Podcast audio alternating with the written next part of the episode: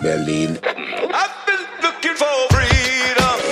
Willkommen zu dem Interview-Podcast direkt aus Berlin. der Gastgeber Wolfgang Patz hier in Berlin. mit interessanten Gesprächspartnern für alle und Berlin. Die Hauptstadt der Welt.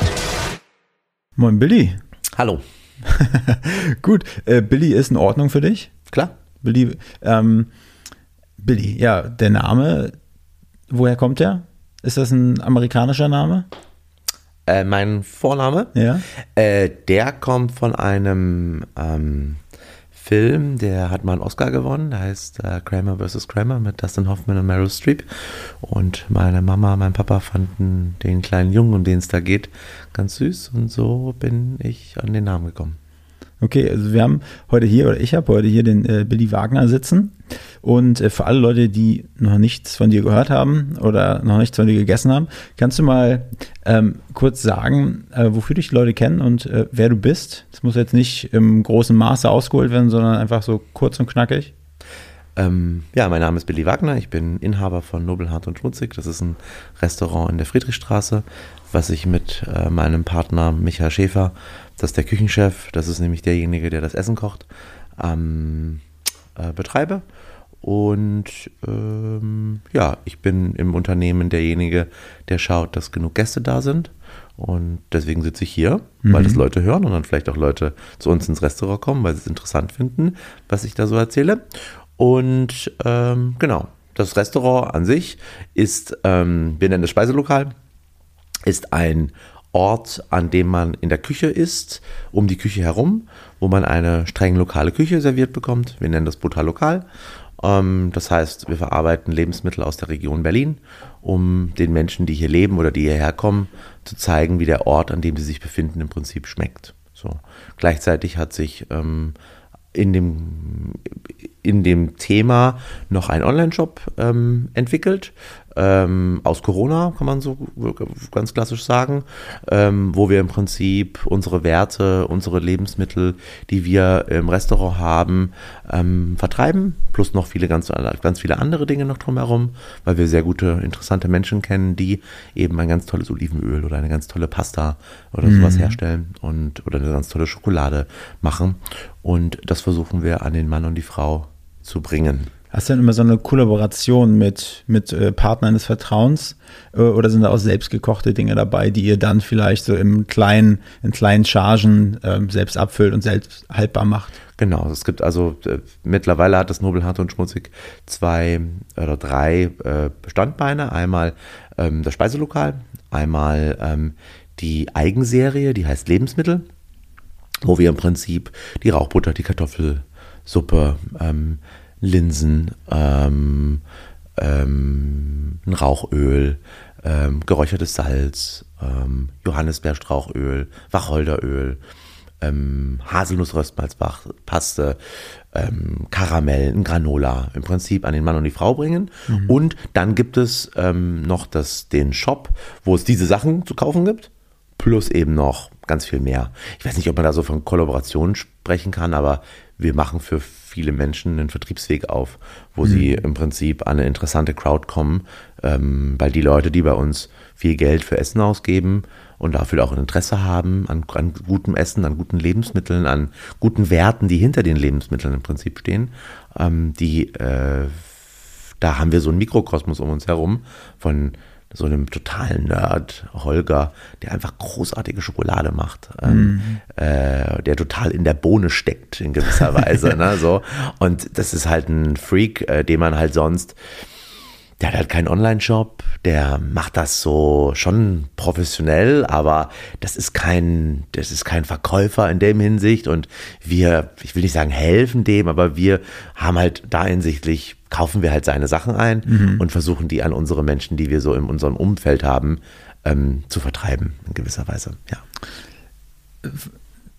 Du hast ja schon einige Stationen hinter dir, auch äh, also wenn man jedenfalls, du hast gesagt, ne, äh, je besser die Recherche ist, desto besser wird oft das, das Interview. Meine Stärke ist, mich äh, wenig vorab zu informieren, damit ich so unvoreingenommen wie möglich Fragen stellen kann, immer nur so ein ähm, gefährliches Halbwissen habe.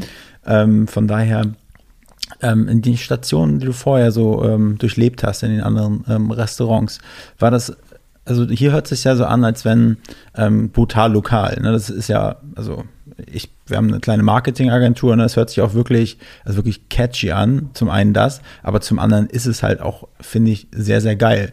War das bisher bei allen deinen ähm, ähm, Stops, sage ich mal, so, dass du irgendwie versucht hast, so das lokale, den lokalen Bezug immer reinzubringen in das also das Nobelhart und Schmutzig gibt es seit 2015. Ähm, Micha Schäfer habe ich 2013 kennengelernt und hm, ich würde mal sagen 2011 ähm, habe ich angefangen darüber nachzudenken, okay, was mache ich eigentlich ähm, in den nächsten 10, 20 Jahren? Mhm. So. Ähm, und davor habe ich in Berlin äh, in, in einem Restaurant im, im Rutz gearbeitet. Ähm, die hatten damals einen Stern und da war ich sechs Jahre lang oder knapp sechs Jahre lang und davor habe ich in verschiedenen anderen Lokalen gearbeitet, in Düsseldorf, ähm, in Köln, in, in Grevenbruch, ähm, in Nürnberg und alle Orte, wo ich da gearbeitet habe, da ging es für mich in meiner Position, war ich ausführende Kraft in gewisser Weise. Das mhm. heißt, äh, man hat mir gesagt, was ich machen soll oder ich habe da auch natürlich gewisse Entscheidungen selbst getroffen, aber da war ich halt angestellt. Ne? Mhm. So. Und natürlich, das Nobelhart und Schmutzig ist ähm, ein eigenes, also das eigene ja. Restaurant im Prinzip, ne? Ähm, und hat dann auch ähm, natürlich nochmal eine andere Tragweite von dem, was man da macht und so weiter. Mhm. So. Das Thema lokal, also ich persönlich ähm, kaufe, also bin ich persönlich bin ähm, 2001 bei meinen Eltern ausgezogen, mhm. so mit knapp 20, nach der Ausbildung und alles. Und ähm, habe dann eigentlich, oder eigentlich, habe nie im Supermarkt eingekauft, sondern immer auf dem Markt eingekauft. Ähm, weil die Lebensmittel da einfach häufig wesentlich besser sind oder weil man eben den, also nicht, dass ich jetzt den Menschen da so wunderbar kennenlernen wollte oder kannte, aber es ist einfach schöner, von einer Person einzukaufen, die das auch selber irgendwie hergestellt hat, mhm. als selbstständig in der, im, im Supermarkt, im Rewe zu stehen und so eine abgepackte Tomate mhm. mitzunehmen. Das Einkaufserlebnis ist da einfach ein ganz anderes, finde ja. ich. Ne? So. Und deshalb kaufe ich Lebensmittel für mich privat sehr gut ein, seit über 20 Jahren. Ähm, und da ist natürlich, ich kaufe auch mal eine Banane, ich kaufe auch im Winter Orangen. Mm, ähm, ich esse auch Schokolade, ne? aber ähm, so den Grundbestand dessen, was man so isst, ähm, ist immer lokal. Also ich habe jetzt schon sechs Monate, sieben Monate lang keine Erdbeeren mehr gegessen. Mhm. Ähm, oder ähm, ich esse jetzt halt gerade Zitrus, also Früchte, weil es die halt gerade gibt oder weil die jetzt gerade auf Sizilien oder irgendwo in Spanien Saison haben. Ähm, oder ich esse Äpfel oder Birnen, weil die halt noch da sind vom Herbst in gewisser mhm. Weise. Ne? Und mein Essverhalten ist dementsprechend auch so. Das heißt, dass ich da halt wirklich darauf achte, wann man was eigentlich isst. Also ich würde nie im Leben auf die Idee kommen, jetzt um die Jahreszeit eine Tomate zu kaufen. Hm. Ich kaufe jetzt Tomaten, aber die sind dann im Glas und die wurden zu Primetime irgendwann im Ende des Sommers, sage ich mal so, hm. geerntet und in ein Glas gepackt und dann, das kaufe ich schon natürlich. Ne? Ja. Aber ich würde nie auf die, Leben kommen, nie auf die Idee kommen, jetzt eine Tomate zu kaufen, mhm. in gewisser Weise so. Und dieses Bewusstsein ist ja, war auch der Startpunkt fürs Nobelhart und Schmutzig. Dass ich gesagt habe, okay, ich will also ich koche nicht, ähm, aber ich betreibe die Kommunikation nach außen, so fürs Unternehmen, so. Und ähm, ich habe einen Koch gesucht, Micha Schäfer, den ich dann auch gefunden habe natürlich, der, dem ich gesagt habe, hey Micha, ich möchte gerne streng lokale Küche haben. Ich möchte, dass die Leute, die zu uns kommen, den Ort auf eine bestimmte Art und Weise erleben können. Ähm, und das fängt ja damit an, dass man selber diese Erfahrung gemacht hat. Mhm. Und wenn ich jetzt, wenn das Restaurant woanders wäre, wäre das genauso, aber halt dann dort mit dem Mikrokosmos, der halt an diesem Ort dann stattfindet. Mhm. Und wenn das halt Mexiko-Stadt ist, dann ist halt Mexiko-Stadt das Thema, ne? Und nicht Berlin mehr ja. oder so, ne? So. Und ähm, ja, das war so ein bisschen der, der, der Grundidee der Sache. Deswegen begleitet mich das Lokale schon ein Leben lang, aber aus einer Qualitätssicht heraus, weil ich denke, dass man eine Tomate, die aus Sizilien hierher geschickt wird, die hat natürlich einen Verlust in gewisser Weise. Ne? Auch Zitrusfrüchte haben es, ganz klar. Ähm, die Frage ist, was kann der Ort, an dem man sich befindet? und inwieweit, welche Produkte sind da so am besten. Und wir haben die Erfahrung jetzt gemacht, über die letzten sieben, acht Jahre, die wir aufhaben, haben wir eine ganze Menge toller Produkte auch in Berlin überhaupt erstmal auf die Karte gebracht. Und da geht es einfach nur darum, dass mein Lieblingsbeispiel dazu ist, ein Lebensmittelproduzent, äh, Jens und Juliane, der Ahrensdorfer Kräuterwelten, so heißt der Hof, mhm. ähm, die ähm, bauen für uns Erdbeeren an. Das ist jetzt ja nichts Spezielles erstmal, oder? Gibt es überall, an, genau so. Aber die bauen Sorten an, die eben nicht in den Handel kommen, weil sie da gar nicht funktionieren würden. Mhm. Nicht, dass die Leute sie nicht kaufen würden. Doch, doch, die würden sie schon kaufen. Aber die Sorten sind so fragil und so zart, dass sie äh, im Handel gar nicht überleben würden. Mhm. Weil der Handel braucht Sorten, die Minimum sieben Tage richtig gut aussehen. Und das können diese Erdbeeren zum Beispiel gar nicht gewährleisten. Aber wenn die Erdbeeren geerntet werden und wir die dann am Nachmittag im Restaurant haben und die am gleichen, am nächsten und am übernächsten Tag verarbeiten, mhm. Ist natürlich spektakulär, welche Qualität dahinter ist. Ne? Und ähm, solche Produkte, das finde ich interessant und das macht das Lokale auch wichtig und auch interessant, weil man dann damit auch einen Ort auf eine bestimmte Art und Weise sehr spannend über den Geschmack mhm. den so ein Lebensmittel hat, was man sich in den Mund steckt. Das ist ja auch so eine Sinneswahrnehmung, genauso wie du dir ein ähm, Haus, Architektur anschaust oder wenn du ähm, in die Oper gehst und dir Musik anhörst, ist mhm. ja auch mhm. wieder so eine Sinneswahrnehmung. Ist ja das, was man in den Mund steckt, genauso. Das gibt einem Ort ein bestimmtes Bild. Und das finde ich interessant und auch spannend für unsere Arbeit, die wir so tun. Was mich interessieren würde, so wenn, wenn du jetzt ein paar Jahre zurückgehst und so mhm. richtig an den Anfang noch, also noch so, wo du sagst, auf dem Reißbrett hast du quasi die Idee vom Nobelhart und Schmutzig skizziert, wenn das denn überhaupt so ist, so bilderbuchmäßig, wie, wie du da rangegangen bist, so die Location-Auswahl, du hast gesagt, okay, was soll das Nobelhart und Schmutzig mhm. irgendwie sein, was soll das Konzept sein, du brauchst XY, ich meine, du kommst dann ja, kamst aus der Gastronomie, hast mhm. ja gewusst, was du im Endeffekt brauchst, damit der Laden läuft, mhm. aber wie bist du da rangegangen?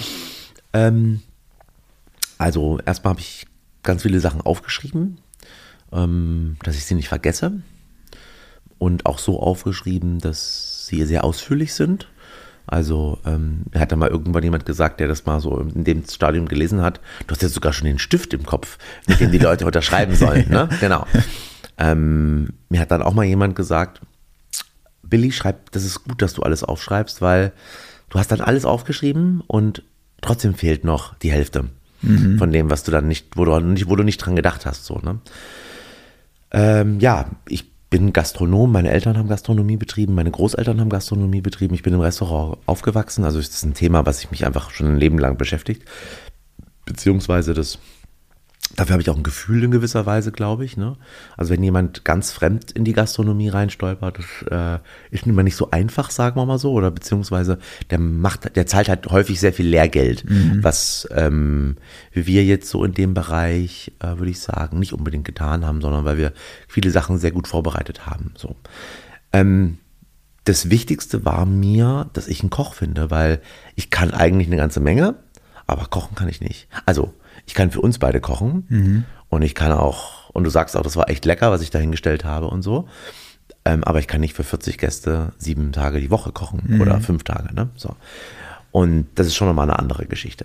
Und ich habe einen Koch gesucht und als ich den gefunden hatte, ähm, war das zweite Thema dann gesagt, okay, wir haben uns darüber über das Konzept ausgetauscht, wir haben darüber gesprochen, ganz viel geredet, was, wie stellen wir uns das eigentlich vor?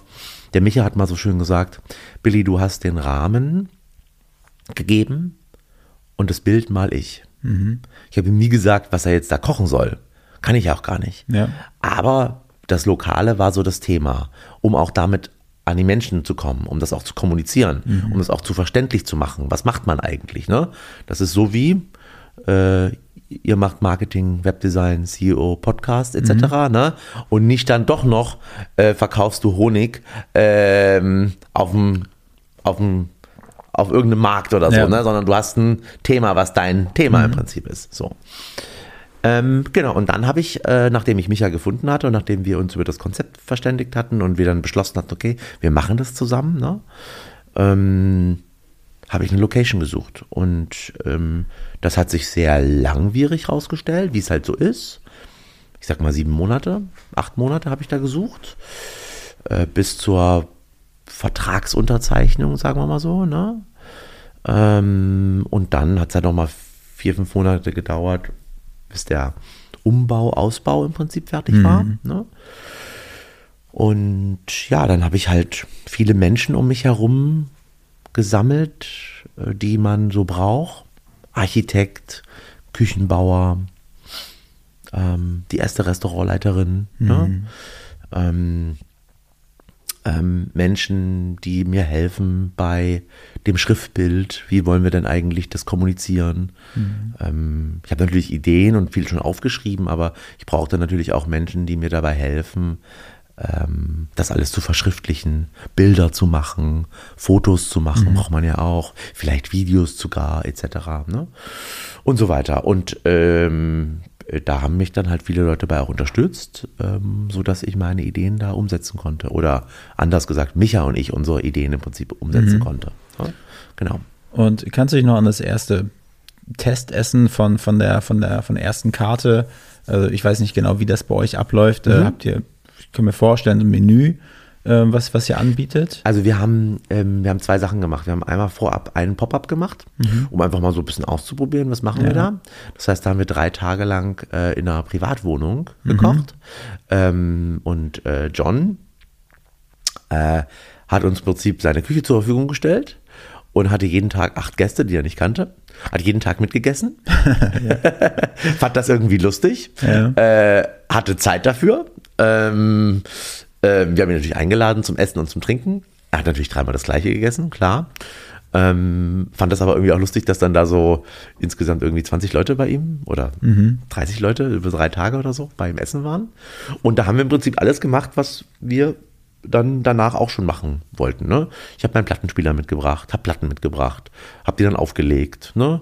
habe die Gläser, die wir dann da so, die ich da so damit zum Kopf hatte, ähm, benutzt, ähm, haben schon Teil des Bestecks, Gläser, ähm, im Prinzip benutzt dafür. Alles, was wir schon so angefangen hatten, so zu besorgen und so. Ähm, genau. Und äh, das war ein sehr schöner, lustiger Moment, weil äh, davon auch immer noch ab und zu Leute auch kommen von diesen ersten Versuchen im Prinzip so. Und dann gab es ein zweiteres Testessen. Das haben wir so für Freunde gemacht, so zwei, drei Abende, ähm, wo wir so zehn Leute eingeladen haben, im Restaurant dann, um so ein bisschen auszuprobieren. Und dann haben wir mh, am, fünf, am 13.02.2015 haben wir die ersten 27 Gäste in der Theke gehabt. Oder 25 Gäste haben wir, glaube ich, gemacht. Und haben dann so langsam das Rest, also das Restaurant fast 43, ne? Haben es aber nicht sofort voll gemacht, sondern erstmal Piano, ne? Ähm, um einfach Sachen auch auszuprobieren und so. Und haben dann ähm, da relativ schnell dann irgendwann ähm, das Restaurant auch voll machen können, weil wir auch die Menschen hatten dafür, die das bedienen und die das kochen und so. Und ja, es war ein sehr schöner Moment, glaube ich. Ja. Ich meine, ihr habt ja einige, ja, ist das richtige Wort, Auszeichnungen erkocht. Mhm, ja. Aber das ist ja nicht nur durchs Kochen, sondern auch durchs Ambiente, das ist ja wahrscheinlich Richtig. eine Symbiose aus ganz Richtig. vielen Dingen. Ne? Ganz viel. Also Essen ist ja nur ein Teil, Ja. wenn man so abends ausgeht. Ne? Wenn das Essen super ist, aber der Wirt hat die äh, oder die Wirtin hat die Rechnung für die Heizung nicht bezahlt und es Mhm. ist arschkalt da drin, dann tut dir das beste Essen auch nichts gut. Ne? Habe ich auch am genau, Wochenende gehabt, es war schweinekalt. Genau, Schweine, also genau, also es muss ja, es sind ja so viele Dinge, die da mit reinspielen im Mhm. Prinzip. Ne? Ja. Wo wollte ich hinaus? äh, Auszeichnung. Ah, jetzt habe ich den Faden verloren. Ach so, genau. Ähm, der Plan, also du, das war eine, eine Vision von dir, das Restaurant oder was, was war es dein Wunsch? Du hast es, du hast es dann irgendwie in die Tat umgesetzt und war das für dich, sollte es immer diesen einen Gourmet-Anspruch haben, das Restaurant? Ähm, also ich wusste, also Micha und ich wussten, dass wir schon Fine Dining machen Mhm. wollen. Ähm, dass das auch mit der Qualitäts, mit dem Qualitätsanspruch, den wir da irgendwie fahren wollen, auch nötig ist. Mhm. Ähm, Im Endeffekt, und das ist ja das Interessante eigentlich, aber gleichzeitig sind es natürlich bei uns die Gerichte relativ simpel. Also momentan servieren wir zum Beispiel ein Kürbis, wo Eigelb drauf ist und ähm, oder eine Soße aus Eigelb gemacht ist und äh, Thymian.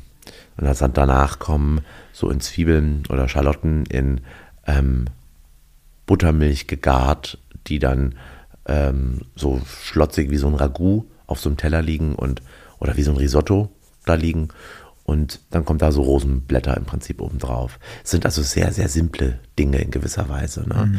die man sonst nicht unbedingt ins Fine Dining verorten würde, weil da kommt es dann doch sehr stark auf Tellerakrobatiken und das Ja. irgendwie, irgendwie krass aussieht und so weiter. Ne? Das, das macht mich ja jetzt so nicht, weil er sich im Prinzip auf den Geschmack des Lebensmittels und auf die auch möglichst Unverfälschtheit des Lebensmittels im Prinzip konzentriert. Das heißt, es wird natürlich schon vom Esser oder der Esserin ein entsprechendes ähm, Lust darauf auch erwartet in gewisser Weise. Und es ist schon ein anderes Fine Dining als sonst, weil bei uns, wenn man zu uns essen kommt, dann hat man halt ganz viel mit Wert zu tun. Ähm, natürlich schmeckt das Essen, aber äh, darum geht es gar nicht. Ähm, sondern geht eigentlich viel damit darum, mit was wir mit unseren Kaufentscheidungen im Prinzip machen. Also, wenn du bei uns zum Beispiel einen Gang mit Huhn oder Schwein bekommst, dann ist das von einem Menschen, der bestimmte Dinge in der Landwirtschaft tut, ähm, die besonders positiv sind, so, die besonders hohe Qualität dann auch im Fleisch möglich machen, aber wo auch eine Familie richtig davon leben kann. So. Ähm, du hast mir im Vorgespräch erzählt, dass du eine Fleischerlehre gemacht hast oder so, ne?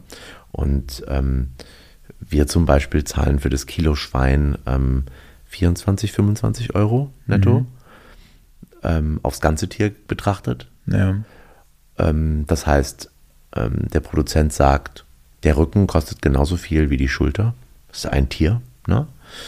Und diese Gedanken, die da mit reinspielen und das, was aus dem Tier dann auch gemacht wird und wie das Tier auch aufgezogen wird, was für Futter es bekommt, wie es geschlachtet wird, ne? ganz, ganz wichtige Thematik, ähm, ermöglichen extrem krasse, gute Qualität und das schmeckt man dann auch so. Und das suchen wir und das versuchen wir so unverfälscht wie möglich und so ja, so unverfälscht wie möglich auf den Teller zu bringen. So. Und weil da unser Kochen gar nicht so wichtig ist oder Michas Kochen gar nicht so wichtig ist. Da kommt dann mehr der, der Gedanke dazu, das eben nicht zu machen. Also nicht so viel zu kochen. So diese Reduzierung dessen. ne? Und ähm, das wollen wir im Prinzip den Leuten mitgeben. Und dadurch ist es schon ein etwas anderes Fine Dining-Erlebnis in gewisser Weise, weil es diese Reduziertheit im Prinzip hat. So, ja. Wie geht ihr dieses, ich nenne es mal Talent Scouting äh, an? Also wenn ihr sagt, wir brauchen den neuesten geilen Scheiß aus der Region, äh, Mhm, Wir, also wir, wir suchen nicht nach den neuesten Sachen, sondern wir suchen nach langfristigen Beziehungen. Wir suchen nach Menschen, die mit uns eine Vision von wahnsinnig guter Qualität teilen wollen und können. Um dann zu gucken, okay, wie funktioniert das? Ich habe be beispielsweise gerade von den Erdbeeren erzählt, ne? Und ähm, die Erdbeeren haben wir, würde mal sagen, 2017, 18 war das das erste Mal, dass Jens und äh, Juliane uns diese, diese, diese Erdbeeren so angebaut haben. Und damals war das so, ähm, da sind, waren wir die einzigen, für die sie das gemacht haben, weil das war auch noch so ein Versuchsobjekt in gewisser Weise. So, ne? Mm. Und dann im zweiten Jahr haben die die Menge entsprechend erhöht und haben noch befreundete Restaurants mit dazugenommen. Weil natürlich dann die Fahrt nach Berlin eben nicht nur für uns ist, sondern eben diese Fahrt auch nochmal ganz anders sich lohnt. ja. So. Und mittlerweile profitieren, ich glaube, sechs oder sieben Restaurants von diesen Erdbeeren. Das heißt, der Produzent hat auch nicht nur uns als verlässlichen Partner, sondern hat noch ganz viele weitere verschiedene Partnerinnen im Prinzip, ne, die dann da stehen und mit ihm dieses Geschäft betreiben. Also er produziert was und jemand kauft es ab. Ne, so.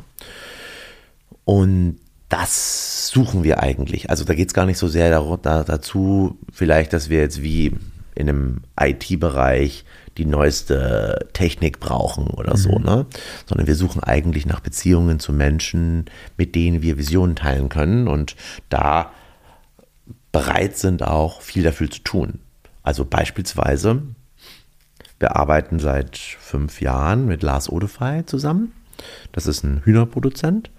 Und über das Gespräch mit, mit Lars ist Micha aufgefallen, dass der gar nicht von Tag null ähm, die Küken aufzieht, sondern erst von Tag zwei, weil er diese Sorten immer von irgendwo anders kauft.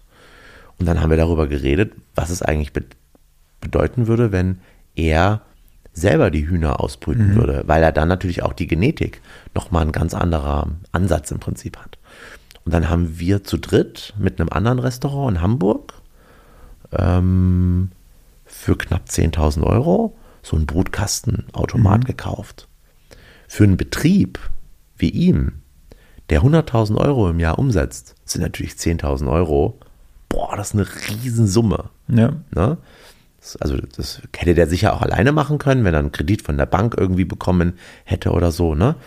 Aber wir haben das zu dritt gemacht. Auch so, um diese Verbindung zu stärken zwischen uns Zweien oder uns Dreien in gewisser Weise. Ne? Und dann haben wir halt zu dritt diesen Brutkastenautomat gekauft. Und das Geld haben wir irgendwann über den Benutzung des, des Huhns einfach zurückbekommen. Ne? Haben wir ein bisschen weniger ge- bezahlt Ja. und so weiter. Und gleichzeitig haben wir jetzt einen Hof, der selber ausbrütet. Das heißt, der hat drei verschiedene Rassen, Italiener, Bress und äh, Sulmentaler Hühner. Kreuzt die auch mal, um zu gucken, was da im Prinzip passiert. Und hat einmal eine ganz krasse Qualität an Fleisch erzeugt, die es vorher so gar nicht gab. Und das sind die interessanten Sachen eigentlich, die uns passieren. Und das, was wir eigentlich suchen, um eine besonders tolle Qualität im Prinzip an den Mann und die Frau im Prinzip zu bringen. So, und ähm, das ist der neueste Scheiß eigentlich, den, Ja. wir, den wir möchten in gewisser Ja. Weise so. Und das ist das Talent Scouting, was wir tun, dass wir halt Menschen eigentlich erstmal suchen und dann mit denen zusammen versuchen, was zu verwirklichen. Ähm, und das, da gibt es verschiedenste Dinge, Beispiele, ähm, die uns, äh, ja, die dann bei uns auf dem Teller landen in gewisser Weise. Ja. Nu ist ja, du hast ja gesagt, du hast zuerst nach einem Koch gesucht und hast ihn dann gefunden.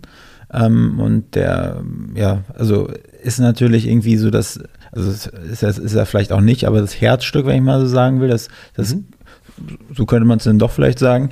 Aber was ist, wenn, wenn er mal ausfällt? So in den ganzen Jahren. Ich meine, er muss ja immer super fit sein. Klar gibt es sicherlich einen Sous-Chef und ähm, andere ähm, ja, von eurem Team, die dann vielleicht mal einspringen können. Aber ich habe mir auch sagen lassen in einem Podcast, dass ähm, der Koch ja nicht das, die Sterne hat, sondern das Restaurant. Also, ne, wenn er jetzt auch, nur Worst-Case-Szenario. So, das, wie, wie geht ihr daran? Also Micha ist nicht alleine in der Küche. Ne? Ähm, ich glaube, wir haben neun Leute, neun Menschen, die in der Küche beschäftigt sind. Ähm, wir haben mal mit vier gestartet. Ne? Also Großteil des Geldes, was du bei uns auch bezahlst, sind Personalkosten, um die Dinge zu tun, die wir da machen. Ne? Das kostet einfach nur mal eine ganze Menge. Wenn du auf die Idee kommst, Rhabarber einzuwecken, dann muss das jemand machen. Und das kostet einfach Geld, ne? Weil du halt nicht nur den Rhabarber irgendwo kaufst und dann zubereitest, sondern du wächst ihn halt erstmal ein oder so, ne? Das, oder holst ihn teilweise sogar selber ab, ähm, weil es keine Logistik hinter dem ähm, zwischen Produzent, Produzentin und uns im Prinzip Ja. gibt. So. Das heißt, Michael ist nicht alleine. Ähm, wir haben ganz klassisch auch als hierarchisches System gestartet mit einer Pyramide, Spitze, also wo im Prinzip einer oben steht oder eine, hätte ja auch eine sein können. Ja. Ähm, und dann äh, die Leute drunter, ne, mit entsprechender Erfahrung. Ne? Also jemand, der dann sehr viel Erfahrung hat, aber ist dann zum Beispiel der Sous-Chef oder so oder die, Sous oder die, oder die Sous-Chefin. Jemand, der gerade ausgelernt hat, ist dann vielleicht nochmal eine äh, Reihe drunter. Und dann äh, jemand, der vielleicht in der Ausbildung sich befindet, ist dann nochmal eins unten drunter. So. Und da sind wir gerade dabei, ähm, das System so ein bisschen in der Küche für uns neu zu definieren. Also wir haben angefangen vor drei Jahren mit so verschiedenen Workshops in Bezug auf ähm, Arbeit, wie wir die im Prinzip sehen und was da so passiert. Ähm, dann haben wir festgestellt, dass wir ein Restaurant sind, was ganz schön diskriminiert, ähm, indem wir zum Beispiel Praktikas nicht bezahlen. Ähm, wir haben das immer so gesehen, na, dann kommen die Leute halt zu uns Ja. und machen halt ein Praktika und haben dann die Chance, auch ein bisschen was über uns zu lernen. Haben dann aber festgestellt, dass wenn wir die Praktikas nicht bezahlen, wir eine ganze Menge Leute, eine ganze Menge Menschen ausschließen, die sich das eben nicht leisten können. Und das ist ja eine gewisse Form von Diskriminierung. So. Und dann haben wir angefangen im Prinzip die Menschen zu bezahlen, weil ich möchte nicht jemanden diskriminieren in gewisser Weise. Ja. So. Und dann haben wir einfach verschiedenste Erfahrungen gemacht, ähm, haben uns also mit Themen beschäftigt, die, die drumherum sind, über um, um wie Küchen, Restaurant, Alltag im Prinzip funktionieren kann. Und sind jetzt gerade dabei, von der Spitze zu einem Teller zu kommen. Was heißt das? Es gibt also verschiedene Aufgaben, die täglich, wöchentlich, monatlich, jährlich erfüllt werden müssen.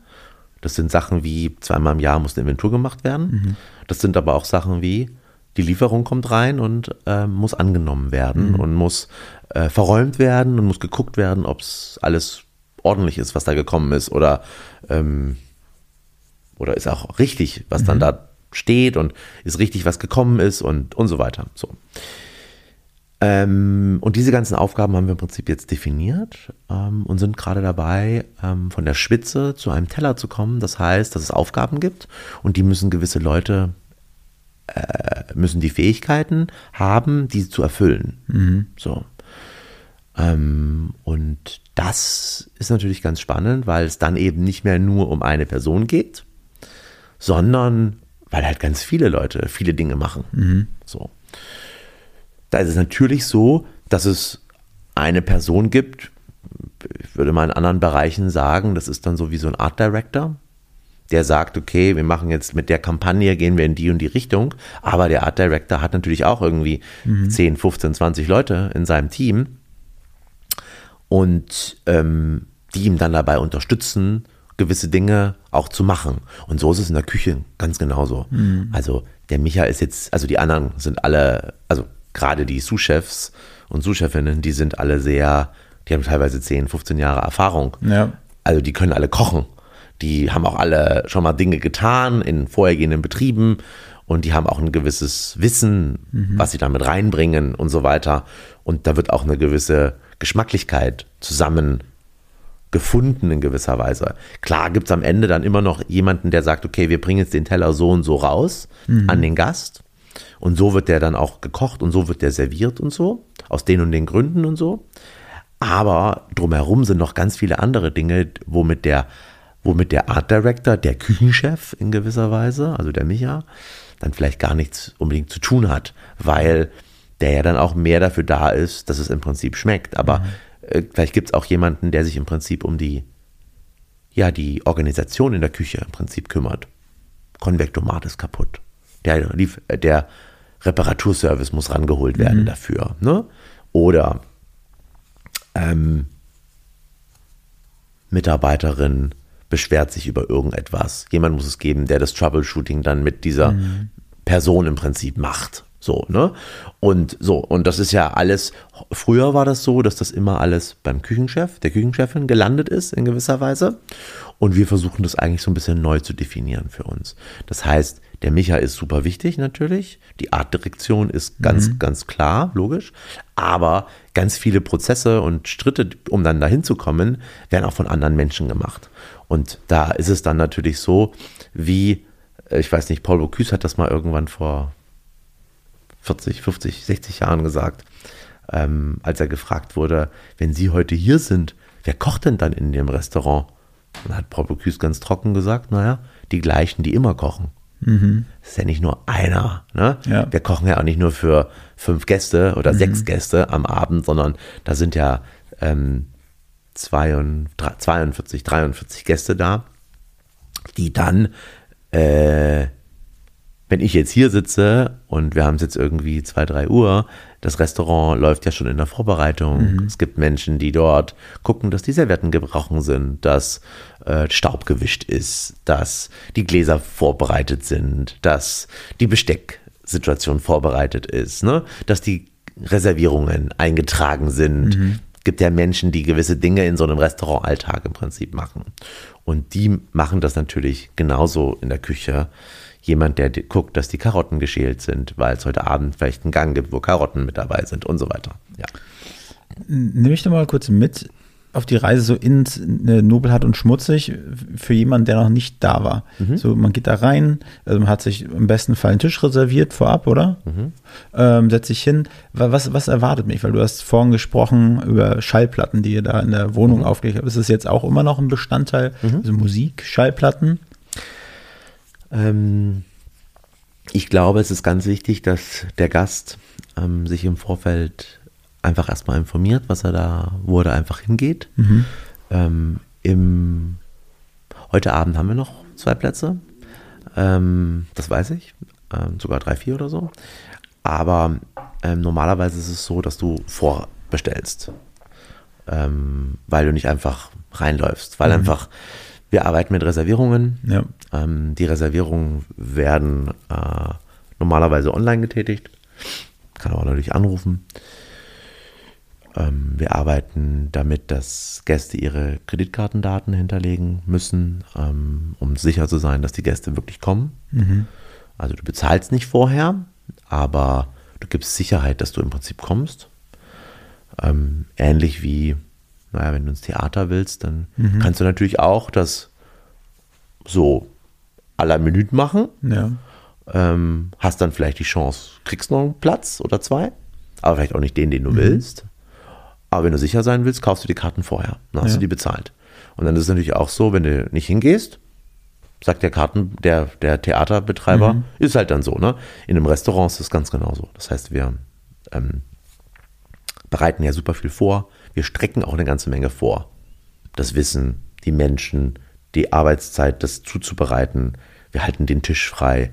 Und da brauchen wir einfach eine gewisse Sicherheit, dass die Leute im Prinzip kommen. So. ja. Ähm, Muss ich sagen, habe ich erst einmal gehabt, als ich ein Restaurant äh, reserviert habe oder einen Platz reserviert habe. Da merkst du wahrscheinlich, in was für Restaurants ich so gehe. Genau. Ja, gut, aber ja, das, ich glaube, es kommt immer, immer mehr so. Ähm, Im Ausland ist das ja gang und gäbe. Ja. Überall. Ja. In Deutschland war da noch ein sehr verhaltener Markt. Ähm, wir haben das am Anfang auch nicht so 100, also wir haben das auch nicht gemacht, aber haben das dann so nach anderthalb Jahren auch eingeführt bei uns, dass wir Kreditkartendaten nehmen. Weil ähm, sonst machen Menschen, was sie wollen. Und Ja. dann kriege ich eine schlechte Stimmung über diese Menschen, das will ich ja gar nicht. Und deswegen ist es wichtig. Es macht es ein bisschen komplizierter manchmal. Ja. Ich fände es auch toll, wenn es anders wäre. Aber was wir jetzt halt nicht mehr haben, ist, dass wir im Monat, ich würde mal sagen, äh, 4, 5 Prozent an Leuten haben, die nicht kommen. Und das hat natürlich den Vorteil, dass du dann auch den entgangenen Umsatz hast du dann auch nicht. Ja. Und dafür bezahlst du ja Dinge. Ne, so, ein, so ein Restaurant, da bleiben irgendwie 7% übrig, 8% übrig, wenn du gut gearbeitet hast. Und das sind dann halt schnell, wenn man das mal so hochrechnet, fehlt es eigentlich am Ende des Jahres. Und das ist halt wirklich schwierig so, ne? So. Ja, nee, also das ist das Erste. Das heißt, die Leute beschäftigen sich erstmal damit und merken, okay, das ist jetzt schon, die haben sich ein paar Gedanken gemacht. Ich finde es auch wichtig zu gucken, dass die Leute so ein bisschen die Erwartungshaltung entsprechend an so einen Abend anpassen. Ne? Also wenn du einfach eine Pizza essen gehst, dann hast du ja auch eine Erwartungshaltung da, dahin. Und äh, wie das denn heute Abend sein soll. Du willst vielleicht nicht 500 Euro ausgeben. Du willst vielleicht nicht fünf Stunden da sitzen in gewisser Weise oder, oder vier Stunden da sitzen, sondern du willst halt kurz eine Pizza essen gehen, vielleicht eine Flasche Rotwein dazu trinken oder ein Bier oder, oder auch gar nichts und dann äh, willst du auch wieder raus, weil du wieder nach Hause willst mit deiner Partnerin, Partner, wie auch immer. So. Das heißt, du informierst dich eigentlich so ein bisschen über das, was da so im Prinzip kommt. Ne? Checkst mal den Instagram-Kanal ähm, oder auch Facebook noch. Ähm, checkst Facebook, mal. was ist das? Gibt's auch noch, genau, genau. Oder checkst mal die Homepage, kriegst so ein bisschen ein Gefühl dafür, okay, was servieren die da für Essen, merkst, okay, das Preis, was kostet das eigentlich? Kriegst also ein Gefühl dafür, ist das eigentlich das Richtige für den Moment, den du da haben willst, ne? So. Und ähm, damit fängt ja eigentlich schon das Erlebnis erstmal an. Das heißt, manchmal ist es dann so, dass du teilweise drei, vier Wochen vorher reservieren musst, um dann überhaupt einen Tisch zu kriegen. Also jetzt heute Abend wäre es noch ganz easy, ne? dann kriegst du noch einen Tisch, aber zum Beispiel am Wochenende sind wir ausgebucht. Da hättest du vor einer, also vor drei, vier Wochen hättest du da anrufen müssen, um ähm, einen Tisch zu bekommen, zum Beispiel. Ne? Und das ist natürlich dann eine Sache, da musst du dich auch schon erstmal, ah, ich will jetzt heute Abend essen gehen. Geht ja gar nicht so einfach, kriegst gar keinen Tisch. Dann siehst du dann, okay, den nächsten Tisch gibt es irgendwie in, einem, in, in einer Woche oder so, ne? Dann muss es ja auch wieder passen. Kannst du dann überhaupt und so weiter. So. Damit fängt es ja schon mal an. So. Und dann äh, irgendwann ist natürlich so, wenn du dann teilweise zwei, drei Monate vorher reserviert hast, oder auch zwei, drei Wochen, entsteht ja natürlich folgendes, dass du dich auch vielleicht auch freust auf diesen Abend. Du weißt, du gibst heute mal vielleicht ein bisschen mehr Geld auch aus für dein Essen, weil es eben nicht nur Nahrungsaufnahme ist und Essen, sondern du ähm, ähm, hast auch irgendwie, ähm, wie wenn man auf so ein Konzert geht und man weiß, jetzt kommt irgendwann ähm, Madonna und das wird irgendwie einen ganzen Tag, den du da irgendwie verbringst mit Anstehen und dann vor Konzert und dann sie und so weiter und so fort. So. Und ähm, genauso ist es ja bei uns auch. Das heißt, die Leute haben dann eine gewisse Zeit, wo sie sich auch auf diesen Abend, auf diesen Moment im Prinzip freuen. So, ne? Ähm, und dann stehst du irgendwann vor der Tür und kommst gar nicht rein, weil du erstmal klingeln musst. Ja, habe ich auch noch nicht. Hat er nicht gehabt. Hat auch wieder einen Grund. Das Restaurant ist so gebaut, dass du da halt klingeln musst, ähm, weil ähm, du da jetzt nicht so einen direkten Eingang also du hast einen Eingang natürlich, aber äh, der ist nicht so von uns sichtbar. Das heißt, es ist schon so ein bisschen alles verschachtelt oder getrennt von, voneinander. Und dadurch haben wir dann am Anfang entschieden, mal lassen wir die Tür zu, schreiben da eine Klingel hin, bitte klingeln und dann wird halt geklingelt. Da ist ein Schild am, am, am- Eingang, da steht auf oder zu. Ähm, wenn auf ist, ist auf, wenn zu ist, ist zu. Ähm, und dann klingeln die Leute und dann haben wir Zeit, sie reinzuholen. Begrüßen sie erstmal, holen sie halt rein ins, ins, ins, ähm, ins, ins Restaurant, nehmen die Garderobe ab.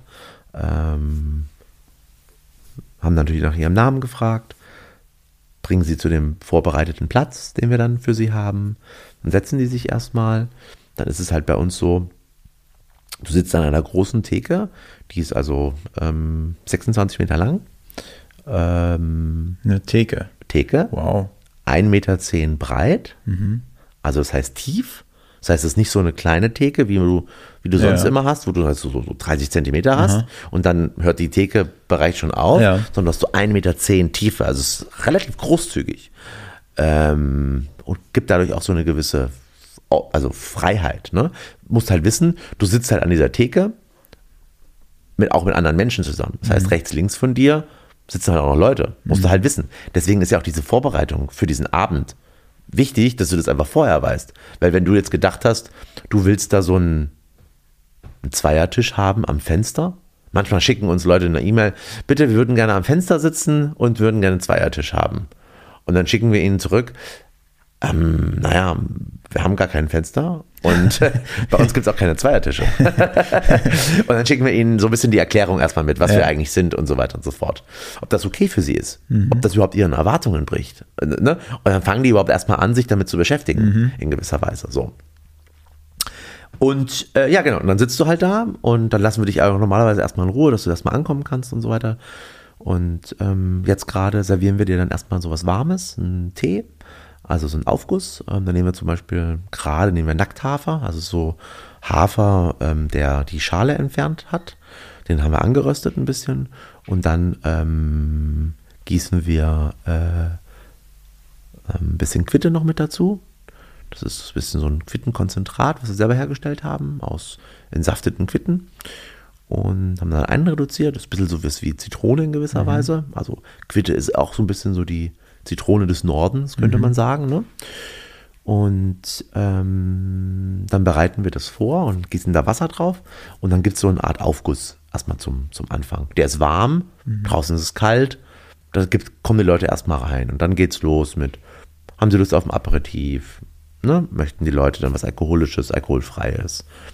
Geben wir ihnen Bier, Glas Champagner, was Gemixtes vielleicht auch, ein Longdrink, alkoholfreien Saft oder sowas, ne? je nachdem, was sie wollen. Und dann bekommen die Leute ah, so kleine Handtücher, dass erstmal die Hände sauber machen können, wenn sie wollen. Ne? Oder auch mal ins Gesicht damit reingehen können. Also du würdest das machen, ich würde das machen, eine Frau vielleicht jetzt nicht unbedingt, weil sie vielleicht Make-up drin hat oder so. Ne? Ja. Ja, und dann kommt so der erste Schwung an Essen, nämlich, dass wir eine Brotzeit servieren. Das heißt, da gibt es Brot, Butter, Frischkäse, alles von sehr, sehr guter Qualität, aber alles, was du auch schon mal gegessen hast. Eigentlich banal, aber in extrem guter Qualität. Butter, die, wo du denkst so, wow, die schmeckt ja wirklich nach Tier, die schmeckt nach Landwirtschaft, die schmeckt nach Hof in gewisser Weise. Ne? Frischkäse, der halt krass intensiv auch schmeckt und so. Ne? Halt Sachen, die du halt sonst im Supermarkt neben nicht kaufst. Ne? Und dann gibt es halt je nach Saison auch entsprechend dann äh, Kleinigkeiten dazu. Das kann mal eine Blutwurst sein äh, mit so Senfsaat obendrauf. Das kann jetzt gerade Chicorée sein, den wir in die Pfanne geworfen haben und mit so ein bisschen Quittensaft abgelöscht haben. Ähm, das kann äh, ein Krautsalat sein. Ähm, das kann eingelegte Gurken sein, die wir selbst hergestellt haben. Einfach so eine kleine Brotzeit erstmal so zum Start, dass die Leute reinkommen können. Ne? Dann legen wir die Weinkarte hin oder die Getränkekarte. Ähm, manche wollen da reinschauen, manche haben vorher schon reingeschaut, wissen, dass wir da eine sehr große Auswahl im Prinzip haben, also 160 Seiten. Also wir schicken die auch vorher im Prinzip mit. Ne? Ähm, gibt so 1200 Positionen, würde ich sagen, hat das Ganze so mit allem drum und dran. Ähm, genau, und ähm, manche freuen sich dann darauf, dass sie da draus was bestellen können. Manche sagen aber auch, ich will gar nicht da reingucken, sucht ihr mal was aus. Und dann klären wir das halt, was die Leute halt wollen. Wollen sie eine Flasche trinken oder ein Glas, Gläser? Soll das mit den Gästen passen? Also wollen die wollen die ein Glas Riesling haben oder wollen die ein Glas Spätburgunder oder ein Cabernet oder ne, was, was wollen sie trinken? Oder sagen die Gäste, nee, nee, ich möchte was, was irgendwie zum Essen passt. Und dann quatschen wir darüber. Okay, wir haben so eine Getränkebegleitung dazu und ähm, da haben wir sieben Gläser vorbereitet. Manche nehmen daraus drei, manche nehmen 14 daraus. Also je nachdem, wie gut du im Training stehst oder so, ne? Einarmiges Und- Reißen, ja. Genau, und, und, und dann gibt's halt das noch so dazu, ne? Und dann haben wir so ein bisschen mal das abgeklärt, was so passiert, so, dass wir so ein bisschen wissen ähm, für den Tisch, was da so passiert. Ähm, kurze Zwischenfrage. Mhm, klar. Ich habe gelesen, dass du Sommelier bist. Oder eine, du eine Ausbildung als Sommelier gemacht hast? Oder wie, wie ist nee, das? genau, ich habe keine Sommelier-Ausbildung gemacht. Ähm, ich äh, habe immer in Restaurants gearbeitet, wo es sehr stark um Wein ging. Und zwar vom Zwei-Sterne-Restaurant, super klassisch, oldschool, äh, bis zur Weinbar, wo es ganz anders war. Also wo man ne, 70 Gäste in seiner Station hatte und ähm, da wurde gut gezecht, sagen wir mal so, ne? Oder halt auch ganz andere Weine im Prinzip verkauft. Ähm, wir, ähm, also ich, im, im Service gibt es eine Lokalleiterin, das ist die Juliane Winkler, und es gibt einen Sommelier, das ist der Alexander Seiser. Ähm, den unterstütze ich, aber der ist der Sommelier. Ja, okay. Aber ich unterstütze ihn. Ne? Äh, Ich bin der Unternehmer des Unternehmens. Da sind viele andere Dinge noch da. Dass ich hier sitze, ist ein Teil zum Beispiel, aber es ist genauso wie mit der Steuerberaterin sprechen, dass Ja, okay. gewisse Sachen passieren so. Und er kümmert sich um den Wein. Aber wir reden natürlich ganz viel darüber. Ich bin auch sein Backup, wenn er mal krank ist. Ähm, dann bin ich da und genauso wie wenn ich krank bin, dann ist er da in gewisser Weise so. Ne? Ich hatte mal einen Podcast gehabt mit, äh, es ging auch über das Thema Wein und da hatte der Herr gemeint, dass viele ähm, so ein bisschen auch verängstigt sind, ne? wenn, dann der, wenn dann wirklich ein Sommelier da ist, der dann fragt, was willst du denn trinken? Und viele vielleicht noch, ja, so wie du halt meinst, ja, ich Riesling, das ist dann vielleicht für viele schon ähm, das, das Höchste an, an Wissen, was sie haben. Sie wissen eigentlich gar nicht, was ihnen so gefällt. Völlig richtig. Das ist auch unsere Aufgabe. Also Weinverkauf oder Getränkeverkauf hat auch was mit Psychologie zu tun, meiner Meinung nach. Das heißt, man muss schon aufpassen, wie man das auch macht und ähm, dass man das auch gut macht und dass man auch seinen Service auch auf die Menschen, die da vor einem sitzen, anpasst. Gibt totale Dienstagabend hatten wir einen Vierertisch. Die kommen aus der Weinszene. Das, die müssen natürlich eine andere, eine andere Aufmerksamkeit kriegen. Oder die bekommen, oder die bekommen einen anderen Service als jemand, der ähm, einfach zwei Gläser Wein trinken will. Gar nicht jetzt genau weiß.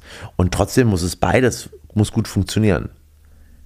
Ein guter Sommelier schafft es, den Leuten, ich will nicht sagen, die Angst zu nehmen, aber zumindest sich auf sie einzustellen.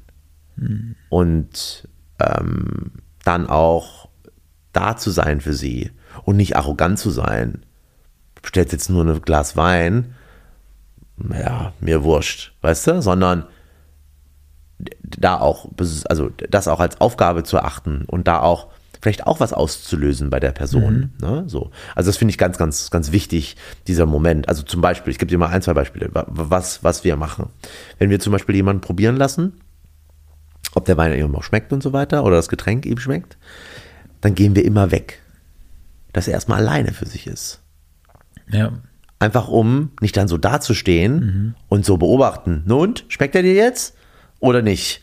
Weißt du so, sondern ganz bewusst auch dem Menschen die Zeit zu geben. Ne? Wir versuchen ihn in dem Gespräch, was wir halt rausfinden wollen, auch mit einzubeziehen. Deswegen auch diese Fragen so, ne? Also, ähm, was möchten Sie denn heute Abend trinken? Ah, Weiß ich gar nicht so genau. Ja, gut. Soll es mit Ihnen passen? Soll es mit dem Essen passen? Ach, das hört sich doch super an mit dem Essen. Das ist doch cool. Das finde ich, sich, macht für mich Sinn. Okay. Und dann erklären wir ihm, was wir für Optionen wir haben. Manche sagen, nee, ich will gar nicht mit dem Essen passen. Ich will einfach ein Glas Weißwein haben. Ja. Soll auch, also, was Weißes einfach. Merkst du dann ja auch schon, soll der 5 Euro, 10 Euro das Glas kosten oder darf der auch 25 kosten? In dem Gespräch merkt man das natürlich auch. Ne? Soll der 25 Euro kosten? Es gibt ja auch Leute, die sagen, ich will jetzt nicht so was Einfaches, Leichtes, sondern ich will was Kräftiges, Komplexes. Ich will den großen Schinken haben, ne? Und nicht hier nur so eine Scheibe. Ja, ja. So, ne? Und, und das muss man ja rausfiltern können oder müssen. Und das auch innerhalb von Sekunden in gewisser Weise. Ne? Und auch dann den Leuten die Zeit zu geben ne? ähm, dafür. Also zum Beispiel manchmal kommt man der als Sommelier an den Tisch und die Leute haben sich noch gar nicht darauf vorbereitet. Aber was wollen sie jetzt eigentlich trinken? Und dann auch mal zu sagen, super, wissen Sie was? Sie beide quatschen doch erst noch mal oder Sie drei oder Sie vier, quatschen Sie doch erst mal, was Sie eigentlich wollen heute Abend. Vielleicht wollen Sie ja eine Getränkebegleitung, aber Sie drei wollen sich eine Flasche teilen. Geht doch. Gebe ihm so ein paar Aufgaben erstmal, was sie überhaupt erstmal besprechen sollen. Für sich als, als Tisch in gewisser Weise. Ne? Vielleicht wollen alle die Getränkebegleitung, vielleicht trinkt jemand alkoholfrei. Auch super. Ne? Einfach da zu gucken, was die Leute eigentlich wollen und sie auch damit einzubeziehen. Und das ist eigentlich die Aufgabe des Sommeliers, die Leute dann schon auch über die Fragestellung auch zu führen natürlich so ein bisschen. Ne? Du musst ja zu irgendeinem äh, Resultat auch kommen, dass du weißt, was du machen sollst. Ne? Ähm, und das ist natürlich manchmal auch überfordernd für die Gäste, weil sie das einfach auch nicht gewohnt sind. Aber eigentlich ist es richtig so, weil sie dann im Prinzip erst ja wirklich lernen, sich damit auch, also dass sie halt auch wichtig sind, dass ihr Geschmack auch wichtig ist.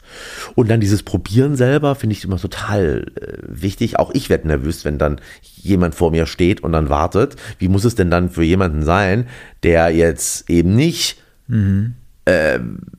seit 20 Jahren, über 20 Jahre Wein verkauft, ne, ist, also ist ja dann auch nervös in gewisser Weise, ne, und deswegen ganz wichtig da weggehen oder auch zum Beispiel, wir lassen auch nicht nur ganz klassisch so, lässt man ja immer den Herren probieren, ne, oder den, der ausgesucht hat.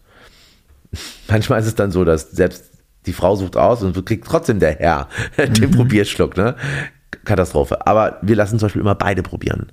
Wenn die jetzt, wenn wir zum Beispiel die Situation dann haben, wir haben jetzt uns ausgetauscht, okay, es soll eine Flasche Wein sein, es soll was Fruchtiges sein, soll Riesling sein oder soll was Funky-mäßiges sein, was auch immer. Und dann lassen wir das probieren. Ähm, dann schenken wir nicht nur der Person, die bestellt hat, ein, sondern eben beiden. Müssen ja auch beide trinken. Ne? Und ist natürlich auch total schön, weil dann natürlich beide auch irgendwie gewertschätzt fühlen. Be- Sich beide auch gewertschätzt fühlen in dem Moment. Und wenn man dann weggeht, haben auch die Leute Zeit, nochmal kurz darüber zu sprechen. Wie, was, was schmeckt denn da jetzt eigentlich? Oder schmeckt ihnen das eigentlich? Ne? Ist es das, was wir da jetzt gefunden haben, das Richtige oder nicht? Und dann darf man auch sagen, ah, nee, das war jetzt nicht das Richtige. Und dann ich so, okay, was habe ich jetzt falsch verstanden? Dann muss halt nochmal neu anfangen. Okay, ja, was ist mit dem Wein? Zu viel Säure, ist zu butterig, zu cremig, nicht fruchtig genug, keine Ahnung, irgendwie sowas. Was die Leute halt für eine Vorstellung im Prinzip haben, ne? Und dann findest du halt dann, machst halt nochmal was auf. Und dann hoffe ich, dass meine Empfehlung äh, dann besser das trifft, was die Leute sagen. Klappt in 90 Prozent der Fälle auch. Klar gibt es immer mal wieder, wo es nicht klappt oder so, wo man einfach vielleicht auch ein bisschen Kommunikationsschwierigkeiten zwischen zwei Menschen im Prinzip hat. Ist ja im normalen Leben genauso. Sollte man auch als Gast nicht verzweifeln, meiner Meinung nach. Auch als Sommelier darf man nicht verzweifeln, meiner Meinung nach. Ähm, aber äh, da findet man dann schon irgendwie die Variante. So. Aber der Gast verzweifelt. dann ist es bestimmt, bestimmt sehr unangenehm. Also vielen ist es sehr unangenehm dann. Also ich, wenn ich in, ich, ich weiß nicht, ob du das kennst aus dem Ausland, wenn du da einkaufen gehst, an der Supermarktkasse, zum Beispiel Spanien, da wird man als Deutscher, der dahinter steht und wartet in der Schlange, fast verrückt, weil die sich so viel Zeit lassen. Die quatschen nebenbei und die, die Schlange ist lang, aber die es gar nicht, ne? weil die so- sozusagen die Erfahrung, die Experience ist für die jetzt gerade wichtig. Die machen einen kurzen Klönschnack, ne? Und ich glaube, viele kennen das auch aus einem Restaurant. Ne? Da ist halt Taktung, da muss der Tisch wieder leer werden, wieder neu rein. Und dann ist jede Frage, die man stellt, gefühlt für, für mich als Gast irgendwie zu viel. Und das ist schon fast, ich fühle mich schon fast so, ähm, ich muss, müsste mich dafür entschuldigen. Also dazu eine Sache. ja. Das sagen manchmal, Gäste wollen keinen Aufwand betreiben. Dann, dann bitte nicht ins Restaurant gehen. Dann betreiben Sie gar keinen Aufwand. Nicht den Telefonhörer in die Hand nehmen, nicht die Reservierung betätigen, nicht ins Restaurant gehen. Aber ohne Gäste geht's halt auch nicht. Ne? Also, ähm, au, also äh, wer diesen Schritt gemacht hat, also wer den die Entscheidung getroffen hat, ins Restaurant zu gehen, der macht automatisch Aufwand. Aber das, das, that's, that's my life. Das ist auch okay. Ja. Ne? Also äh, der Zahnarzt braucht auch äh, Patienten und ich brauche halt auch Gäste. Und ich freue mich über Gäste, die da sind. Die bezahlen nämlich meine Miete und die bezahlen auch meine Löhne oder die machen es mir möglich, das Leben, die, also dass ich auch meine Miete bezahlen kann, an, am, wenn am Ende des Jahres was übrig bleibt und so weiter. Also deswegen meine ich, da sollte man auch als Gast ein gewisses gesundes ähm, Selbstbewusstsein haben. Gleichzeitig gehört dir der Laden natürlich auch nicht. Also es gibt natürlich da auch zwei Seiten, ne? dass man da, natürlich darf man äh, freundlich sein und man darf auch, also, man, also die Leute gehören einem ja nicht. Ne? Also es ist Ja. ja wie, ne? manchmal sind Gäste sehr vereinnahmend, sagen wir mal so, ne? aber ich glaube, da gibt es irgendwo auch die richtige Waage zwischendrin, was jetzt nur nun angebracht ist oder nicht. Ne? Also, und das hört sich jetzt bei mir, bei dir so an, dass du da am anderen Ende bist. Ne? Und da gibt es aber natürlich noch ganz viel, um zur anderen Seite zu kommen. Und das ist auch in Ordnung. Ne? Also ich freue mich doch, wenn die Leute eine Flasche Champagner erstmal bestellen. Ist es okay, dass ich eine Flasche Champagner bestelle? Ja, natürlich. Wieso nicht? Hau raus, deine Kohle. Ich freue mich darüber. Ne, ist doch super, wenn du eine gute Zeit haben willst und ich dir das möglich machen kannst.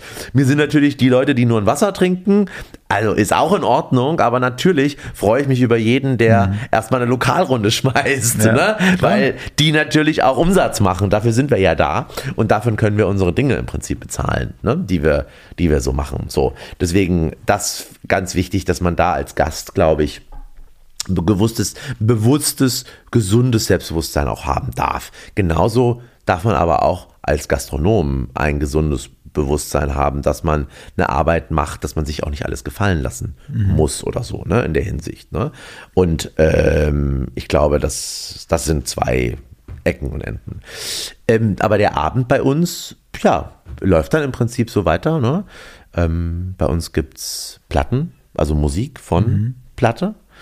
Ähm, mit dem Gedanken dahinter, naja, du musst ein Menü bei uns essen. Es gibt eine Speisenfolge, die ist hauptsächlich vegetarisch. Also Gemüse ist bei uns irgendwie der, der Fokus.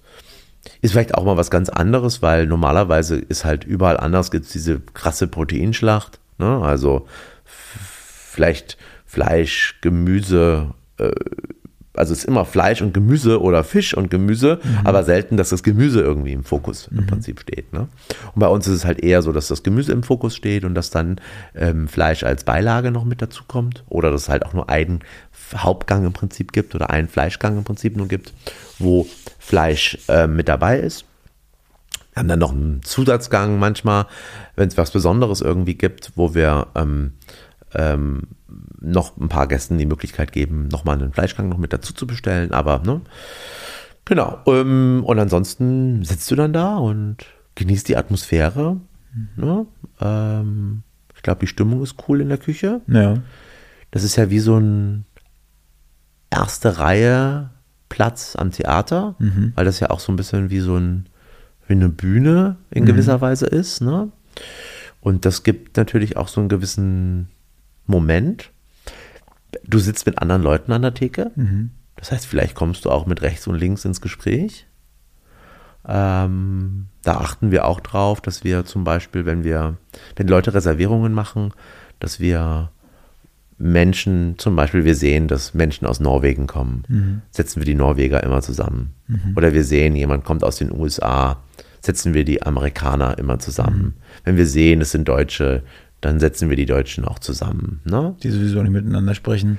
Die Doch, Deutschen. doch, doch, doch, doch, doch, total, total, total. Was wir auch machen ist, also die Gros der Gäste sind zwei Personen immer bei uns. Manchmal auch drei, manchmal auch vier und so weiter. So. Und wir achten darauf, dass wir zum Beispiel, wenn so zwei Zweier-Reservierungen sind, dass wir die Damen zum Beispiel nebeneinander setzen. Ja. Ähm, weil, oder die Herren nebeneinander setzen, weil, wenn du jetzt mit deiner Partnerin vielleicht ausgehen würdest und das ist natürlich auch ein sehr heteronormatives Konzept. Natürlich gehen auch, es gibt auch zwei Männer, die ausgehen miteinander, natürlich, aber so grundsätzlich sind es halt immer doch Mann, Frau irgendwie so. Und die gehen aus und dann ähm, würdest du ja wahrscheinlich einen anderen Mann eher ansprechen, als dass du, wenn du mit deiner Partnerin jetzt da bist, eine andere Frau ansprechen würdest oder so, ne? Je nachdem. Und das ist ganz, ganz interessant, das funktioniert extrem gut, dass die Leute dann auch vielleicht ins Gespräch kommen. Und das Schöne ist dann, dass der Abend so eine Wendung nimmt, so wie wenn du irgendwo jemanden kennenlernst, mit dem du irgendwie gut kannst auf einmal und hast jetzt gar nicht so gedacht. Wie wenn du im Club bist oder vielleicht auch im Urlaub und dann läufst du da irgendjemanden über den Weg und irgendwie ist die Stimmung gut. Ne? Und ihr habt ja irgendwas gemeinschaftlich. Ne? Ihr habt echt Bock, Geld auszugeben für Essen in gewisser Weise. Ne? Ja. Und äh, das ist natürlich das, was dann auch irgendwo so eine erstmal eine Verbindung ist.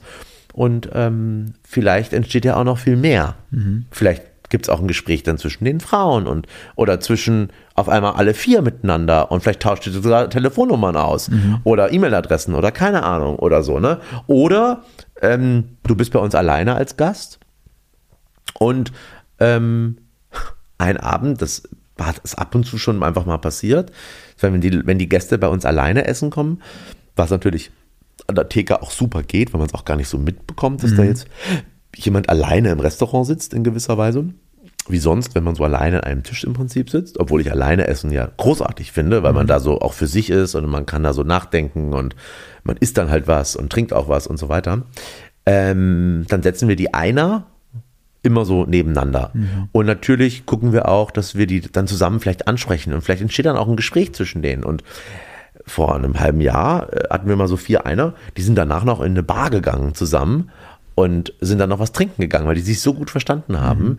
Und das ist eigentlich total schön, dass du als Ort ähm, es schaffst, Menschen irgendwie auch miteinander zusammenzubringen, Ja. die irgendwie eine Gemeinschaftlichkeit haben oder so. Ne? Und ähm, der eine von diesen vier Gästen, das ist ein Stammgast von uns, und der hat uns dann gezeigt, als er das nächste Mal wieder da war, es gibt jetzt eine WhatsApp-Gruppe, äh, wo die, ähm, die kommen aus der ganzen Welt, wo die immer ihr Essen reinposten, wenn sie irgendwo anders essen sind oder so, ne? Und das ist doch eigentlich süß, so, Ja. dass sowas irgendwie passiert ist und dass die Leute da so ein, so ein, ja, einen Moment haben, wo sie irgendwie eine ganz spannende Freude haben. Und das ist ja das, was für was ein Restaurant auch da ist oder ein Restaurant, jede gastronomische Einrichtung da ist. Natürlich denken die Leute immer, es geht um Essen und Trinken, aber eigentlich geht es um, dass Menschen sie treffen sich können und dass sie sich unterhalten können. Ob das jetzt nun beruflich ist oder privat, ähm, ob das nun vielleicht auch eine einem, einem, dass man irgendwas feiert ist oder so. Aber es geht eigentlich darum, dass wir ein Ort sind, wo Leute sich unterhalten können. Und wir schaffen den Rahmen dazu. Mhm. Und dass es man nicht hungrig wird, gibt es was zu essen. Und weil man vielleicht auch ein bisschen lustig sein will, gibt es auch noch was zu trinken. Wie oft muss ein Stammgast kommen, um Stammgast zu heißen? Weiß ich gar nicht so genau. Naja, wir sind ja schon nicht gerade jetzt so das Neighborhood-Restaurant. Also, ne, also wenn du bei uns essen gehst, momentan kostet das Menü 175 Euro, am Dienstag, Mittwoch und Donnerstag und am Wochenende kostet das 200. Ne? Das ist ja schon viel Kohle. Das heißt, du gehst zu zweit essen, hast jetzt mal am Wochenende beispielsweise 200 400 Euro alleine mit Essen auf der Uhr. Kriegst zwar Wasser dazu, das ist mit dabei, ähm, aber das ist erstmal auf der Uhr. Und dann gehst du essen, trinkst du eine Flasche Wein oder vielleicht auch zwei, je nachdem wie groß der Durst ist, dann hast du ja schnell 500, 600 Euro auf der Uhr. Und ähm, das ist natürlich eine Sache, was ich mir auch nicht jede Woche dreimal leisten kann. Ähm, und dementsprechend ist es natürlich so, ähm, dass du vielleicht drei, viermal im Jahr kommst. Okay. Ne? Ähm, zu jeder Saison einmal. So, ne? Und manchmal ist es ja auch so, dass du dann vielleicht mal Freunde in der Stadt hast, die vielleicht Klar. woanders herkommen und mit denen willst du vielleicht dahin gehen, weil du das, das Restaurant denen auch zeigen willst. Weiß ich vielleicht auch, ähnlich wie du in die neue Nationalgalerie gehst, weil der Raum spektakulär ist, ne? oder eine coole Ausstellung da irgendwie stattfindet, gehst du vielleicht auch ins Nobelhart und Schmutzig. So ein Restaurant hat ja auch immer so ein bisschen, ähm, also was Museumshaftes, weil man halt damit auch zeigt, wie der Ort eigentlich sich so gibt in gewisser Weise. Ne? Also es ist Ja. nobelhart und schmutzig. Auf jeden Fall eine gute Anlaufstelle, um Erfahrung mit der, mit der Sterneküche zu machen. Ähm, ich weiß nicht, ob die Sterneküche das Richtige ist, aber um den Ort zu verstehen. Also, ob das jetzt so die Sterneküche ist, ja, also es ist auch Sterneküche, was auch immer das heißt. Es ist Ja. eine sehr gute Küche, ne, wo man vielleicht gut essen kann, wenn die Erwartungen danach passen, ne. Geh auf Google und da findest du ganz viele Menschen, die die falschen Erwartungen hatten an den Abend.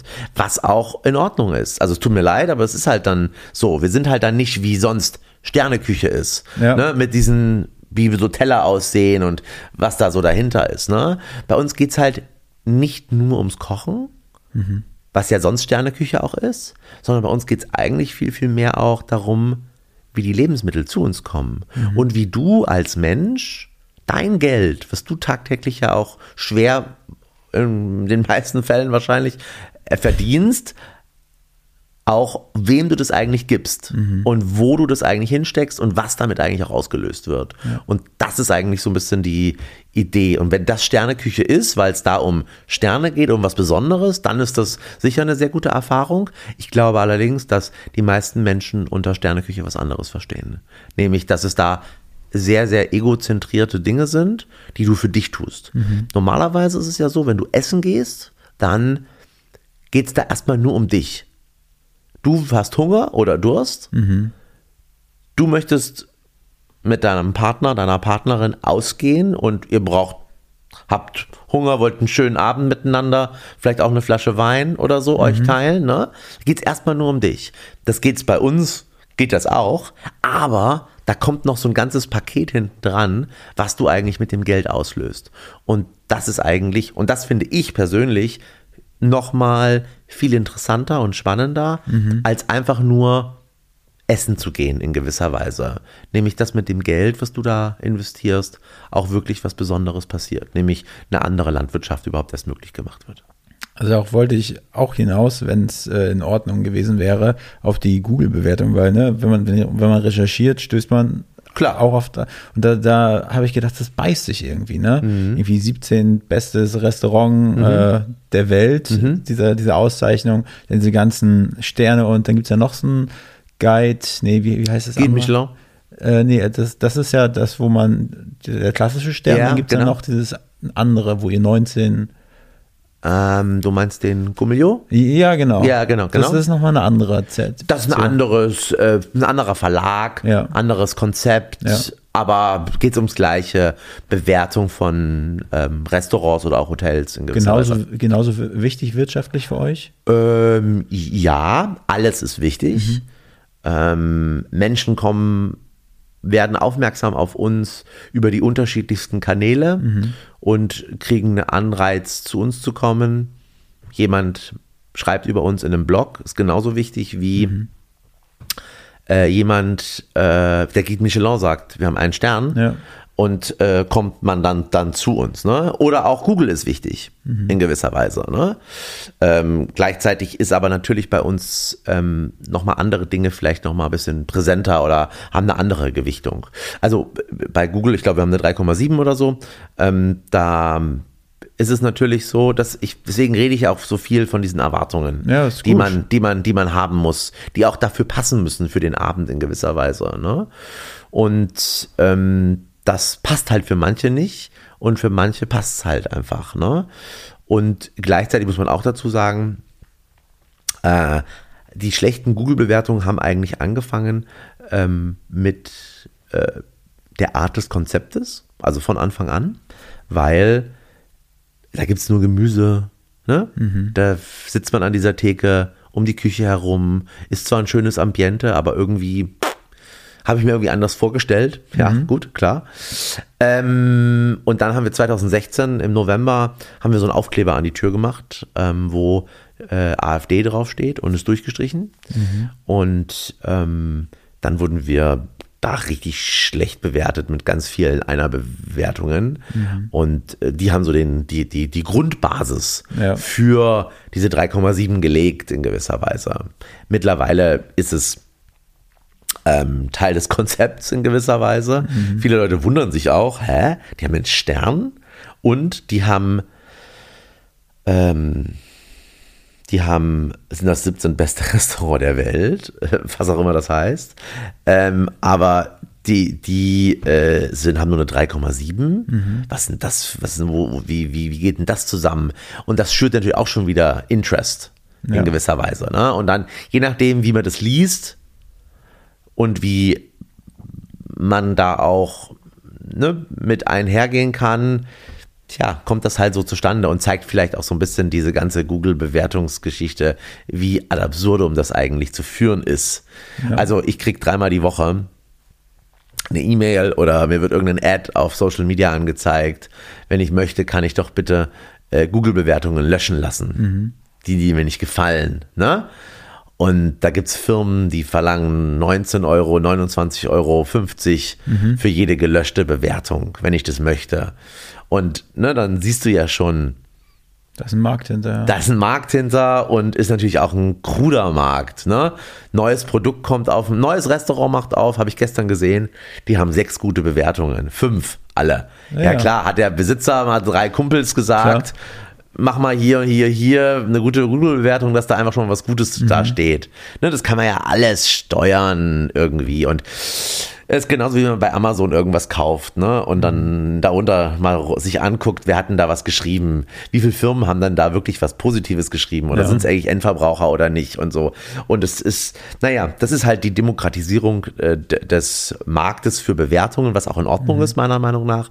Allerdings ähm, zeigt es auch natürlich, es muss vielleicht auch nicht jeder zu allem seine Meinung äh, kundtun in gewisser Weise. Würdest du aber keinen Euro für so eine Bereinigung ausgeben? Weil Ich würde es Nö. wahrscheinlich schon machen als Restaurantinhaber, aber ich glaube, vielleicht ist es nochmal kritischer in Restaurants, wo äh, der Durchlauf halt so. Ja, äh, genau. Wenn ich das Café wäre, Ja. um die Ecke oder so, dann würde ich da schon gucken, ähm, dass die, wo ich, also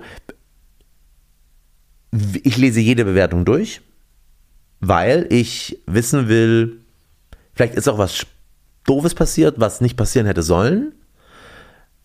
Aber ähm, was halt passiert ist. Und dann will ich darüber Bescheid wissen. Zum Beispiel. Ne? Ähm, und will dann auch mit meinem Team darüber reden, dass wir das vielleicht auch besser machen oder anders machen. Und da gibt es immer mal wieder Dinge, die falsch laufen. Passiert. 8000 Gäste im Jahr, natürlich schaffen wir es nicht, alle 8000 Gäste Ja. zu 100 Prozent hinzukriegen, dass es alles picobello ist. Ich glaube, wir haben eine sehr hohe Zahl, dass wir das hinkriegen.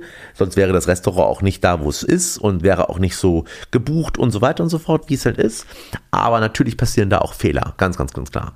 Aber manche Sachen sind halt auch, ja, I didn't like the food. Okay, gut. Das ist natürlich so fair, aber es hat, hat deine Erwartungshaltung nicht dazu gepasst, Ja. in gewisser Weise. Oder? oder manchmal sagen die Leute, wir haben jetzt erst mm, vor, weiß ich nicht, einer Woche haben wir einen Instagram-Post gemacht, der sehr stark auch geteilt wurde und so ähm, über, manche Leute sagen, dass es bei uns zu teuer ist. Und das kann ich verstehen, weil 200 Euro ist viel Geld und dann kriegst du die Gerichte, wie sie da halt sind. Ne? Aber dann muss man halt dann fragen, okay, was ist eigentlich das, was Geld bekostet? Und häufig läuft Gastronomie auf den Schultern der Menschen. Das heißt, die arbeiten 50, 60 Stunden die Woche, die sind teilweise unbezahlt, ähm, werden nicht mal in Freizeit ausgeglichen. Ähm, und das ist ja das, was du im Prinzip nicht bezahlst, normalerweise. Ja. Und bei uns bezahlst du es eben. Du, du tust was, dass nicht nur die Lebensmittel gut sind und dass die Lebensmittelproduzentinnen irgendwie gut bezahlt werden, sondern eben auch, dass die Mitarbeitenden richtig gut bezahlt werden oder richtig gut bezahlt werden, dass sie gut bezahlt werden und dass sie davon leben können und dass die Arbeitszeit auch fair und alles ist. Und das hat bedeutet im Prinzip von 2021 zu 2022, also wir haben jetzt gerade die betriebswirtschaftliche Auswertung bekommen, was wir so im Jahr an Lohnkosten bezahlen. Und wir haben, ich habe jetzt die beiden Zahlen nicht mehr ganz genau im Kopf, deswegen sage ich es nicht, aber ich sage dir, dass es 150.000 Euro mehr sind. Einfach nur, weil wir die Arbeitszeit jetzt richtig fair bezahlen, dass wir Praktikantinnen richtig bezahlen, die bei uns sind, ähm, dass wir äh, Überstunden bezahlen und so weiter. Und das ist eine Sache, das wurde vorher, wurde das so toleriert. Ja. Und das ist auch wieder so ein Diskriminierungsthema. Ne? Und das ist das, wenn du zu uns kommst, das bezahlst du einfach mit. Ich weiß nicht, das hast du, also in meiner Welt habe ich das mitbekommen. Da gab es ein Restaurant oder gibt es ein Restaurant in, in Kopenhagen, die ähm, gesagt haben, okay, die machen jetzt zu, weil sie die Menschen äh, nicht mehr so bezahlen können, wie sie sich das eigentlich vorstellen. Ist riesengroß durch die Welle gegangen, ist das Noma, ganz berühmtes Restaurant, vielleicht das einflussreichste der letzten 10, 15 Jahre oder so. Und genau, und diese Frage äh, muss man sich immer stellen, ne, vor dem Hintergrund, okay, wie wird Arbeitskraft eigentlich wirklich bezahlt? Und wenn du irgendwohin essen gehst, wird das auf dem Rücken des Besitzers ausgetragen oder der Mitarbeitenden? Und häufig ist es, dass es aus dem Rücken der Mitarbeitenden ausgetragen wird. Dass im Prinzip da, die haben einen Job, die kriegen Geld, die arbeiten halt 50 Stunden, weil es halt immer so war, weil es auch aus so einer Generationsfrage kommt, ne? Aber das geht halt heutzutage nicht mehr, ne? Also das Gastronomie muss da glaube ich, um Menschen zu finden, die das machen, die eh schon abends arbeiten, wenn alle anderen frei haben. Oder die abends arbeiten, wenn die Familie daheim ist, noch viel dramatischer, ähm, weil die Familie ist halt daheim. Der, das Kind äh, ist, ist daheim. Die, der Partner, die Partnerin kümmert sich dann darum und du bist nicht da. Und wenn du dann 60, 70 Stunden die Woche arbeitest, und dann auch noch abends, dann fehlt halt irgendwie die Zeit und so weiter. Und das bezahlst du halt bei uns eigentlich alles mit. Das ist viel Geld. Deswegen ist halt diese Vorbereitung für den Abend, glaube ich, ganz wichtig, dass du weißt, wieso du das heute machst. Ich finde das ja gut. Äh, der Podcast ist, glaube ich, auch richtig gut dazu geeignet, wenn man ihn noch ein bisschen, äh, bisschen schneidet und dann hat man sozusagen diese Kernaussage, ne? Bereite dich vor, das erwartet dich bei uns, ne? Kann, dann musst du dich auch nicht den 3,7 äh, Sternen von 5 anschließen, um nachher dein, dein, keine Ahnung, deine Trauer oder dein Wut oder was auch immer kundzutun, was auch oft, finde ich, so kleinlich ist. Ne? Ich meine, die haben, die haben gar nicht auf dem Schirm, was sie damit eigentlich anrichten können, nur weil, keine Ahnung, Suppe hat nicht geschmeckt, ja, okay. Ist halt manchmal so, ist halt vielleicht nicht ne, wie, wie Maggi aus der Tüte, was du sonst kennst. Aber ich finde, da so ein bisschen Aufklärungsarbeit für euer Restaurant zu leisten, ist, glaube ich, das, diese Folge, glaube ich, ganz gut dafür geeignet. Also das hast du sicherlich auch schon mal so brühwarm in anderen Medien gesagt. Ja, ja, also das ist, ähm, ich ähm, finde, dass ähm, man, also ich nutze sowas ja auch, wenn wir jetzt, wenn wir jetzt hier sitzen, dass wir einfach darüber sprechen, über meine Welt und den Leuten auch so ein bisschen einen Einblick geben in meine Welt im Prinzip. Ne? Ja. Und ähm, ist nicht immer, dass ich alles richtig weiß oder mache, aber zumindest äh, probiere ich, äh, den Leuten einen Einblick zu kriegen, wie gewisse Sachen laufen. Ne? Also ähm, wir hatten mal jemand, der hat sich beschwert, dass die Tür zu ist. Oh, und dann habe ich ihn angerufen und habe ihm das erklärt. Das wollte er dann immer noch nicht verstehen. Auch, auch so fair, ist auch in Ordnung. Dann haben wir halt zwei völlig unterschiedliche Meinungen, wieso was so ist, wie es halt ist. Ne? Und das ist, glaube ich, ganz, ähm, äh, ganz entscheidend, dass man da ähm, ähm, mit den Leuten halt. Also ich versuche Menschen immer als mündig zu nehmen und dass sie, die dürfen eine Meinung haben. Ich habe auch eine Meinung, ähm, aber ich versuche ihnen meinen Standpunkt zu erklären und dann kommen wir zusammen oder nicht. Ne? Und so ist es halt. Ja. Aber ich meine, da scheint ja schon so, als wenn da so in den letzten Jahren so eine Art Umdenken äh, passiert ist. Also jetzt zum Beispiel, wie du meinst, ne, Praktikanten, ihr habt das mal durchdacht und habt gesehen, Mensch, ne, wir wollen kein diskriminieren, Ja. wir bezahlen jetzt. Was, was war da eigentlich wirklich der Auslöser? War es einfach so, also ich kann mir vorstellen, es ist natürlich auch eine Geldsache, am, vor allen Dingen am Anfang, wenn Klar. der, der Taler ne, noch nicht so, vielleicht nicht ganz locker sitzt, dann kann man das auch nicht, auch wenn man es gerne wollen würde. Ja. Ähm, du, ich glaube, äh, also was ganz wichtig dabei ist, ähm, als wir aufgemacht haben, haben wir uns zu 100 Prozent auf die Produzentinnen im Prinzip konzentriert und haben da extrem versucht, ähm, ähm, eine Veränderung zu bewirken, in dem, wie die Arbeit äh, des Lebensmittelproduzenten oder Lebensmittelproduzentin gesehen wird. Also das habe ich schon mehrmals gesagt, aber ich sage das, das trifft es einfach sehr, sehr gut. Ich glaube, der, der, der Landwirt, die Landwirtin ist kein Job, den die meisten Leute gerne machen wollen. Die wollen andere Dinge machen. Wieso? Sie schauen Fernsehen und dann gibt es Formate wie Bauer sucht Frau, wo der Landwirt so als Depp dargestellt wird. Ne? Wo alles dazu getan wird, dass der Mann da, der dann da, oder auch die Bäuerin sicher, also als so als Kloppi sich im Prinzip verkauft. Das finde ich ein ganz, ganz dramatisches, sehr schwieriges Format und auch wie eine ganze Branche da eigentlich in Mitleidenschaft gezogen wird.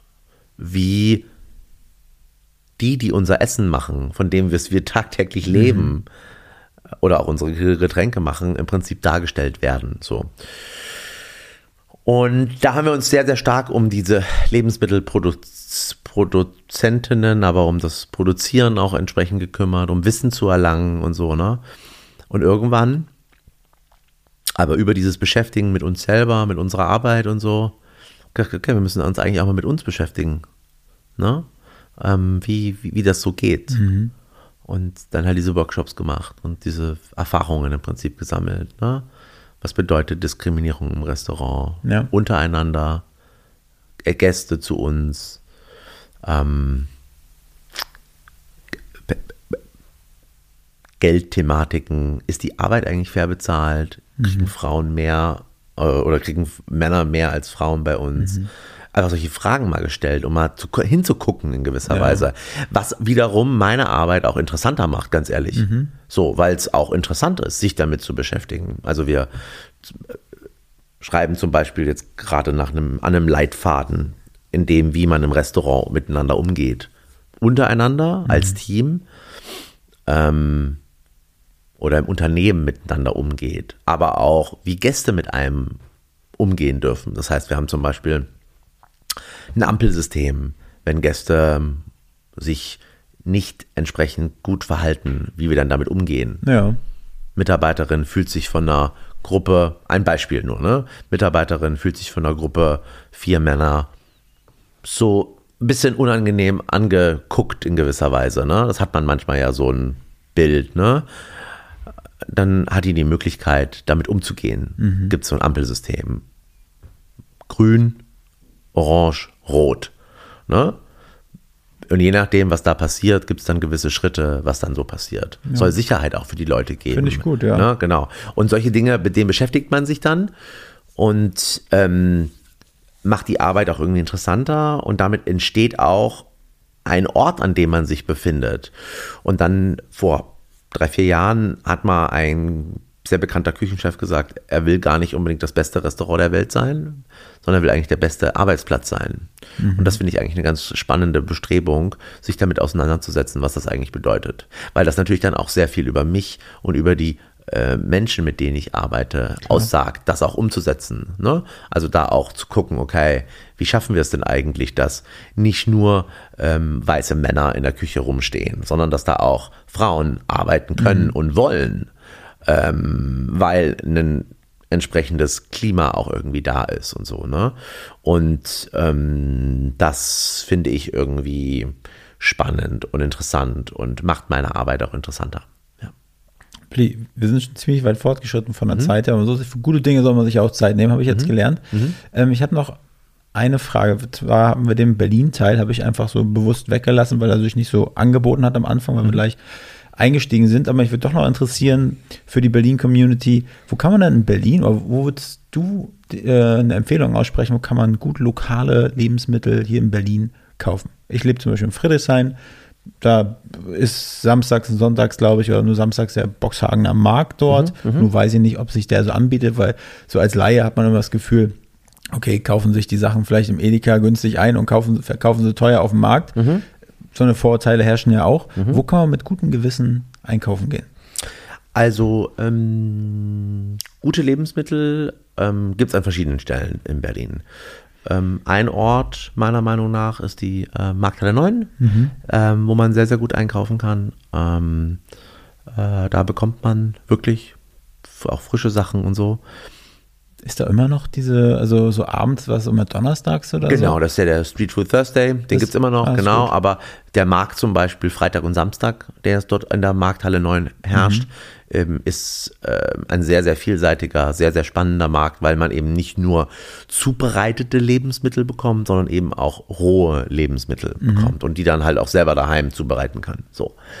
Ähm, dann gibt es, was ich jedem empfehlen kann, gerade wenn man irgendwie zugezogen ist, irgendwie aus nach Berlin oder so, ähm, einfach mal bei Google eingeben, Märkte Berlin und dann gibt es ähm, eine Seite, die alle Märkte, die in der Stadt stattfinden, ähm, nach Wochentag, nach Bio und so weiter sortiert. Und je nachdem, ob du nun in Steglitz oder in äh, Lichtenberg wohnst, gibt es halt überall entsprechende Märkte. Und dann gehst du halt einfach mal auf die Märkte und guckst, was verkaufen die dir denn da? Und selbstverständlich, das sind ja auch immer kleine Unternehmen, diese Marktstände, kannst du auch fragen. Was, also manchmal steht ja richtig dran, Hof XYZ und die verkaufen dann das, was die halt produzieren. Ähm, aber manchmal kaufen die auch Sachen zu vom Großmarkt, was auch okay ist. Dann kaufst du halt da jetzt gerade deine Zwiebeln und dein, ähm, deine Tomaten und Gurken und keine Ahnung, was du halt da gerade jetzt so kaufst, weil die das selber produziert haben. Aber du brauchst halt noch einen Knoblauch, den haben sie vielleicht zugekauft, weil sie den nicht selber produzieren. Natürlich kaufst du den einfach mit, sage ich mal so, ne? Ähm, ich frage immer, wer sind die Leute eigentlich? Äh, sagen Sie mal, wenn ich weiß, das ist ein Hof, ist das alles von Ihnen oder haben Sie auch ein paar Sachen zugekauft? Und dann sagen die das einem. Und dann weißt du, ah, die Äpfel sind alle von Ihnen, cool.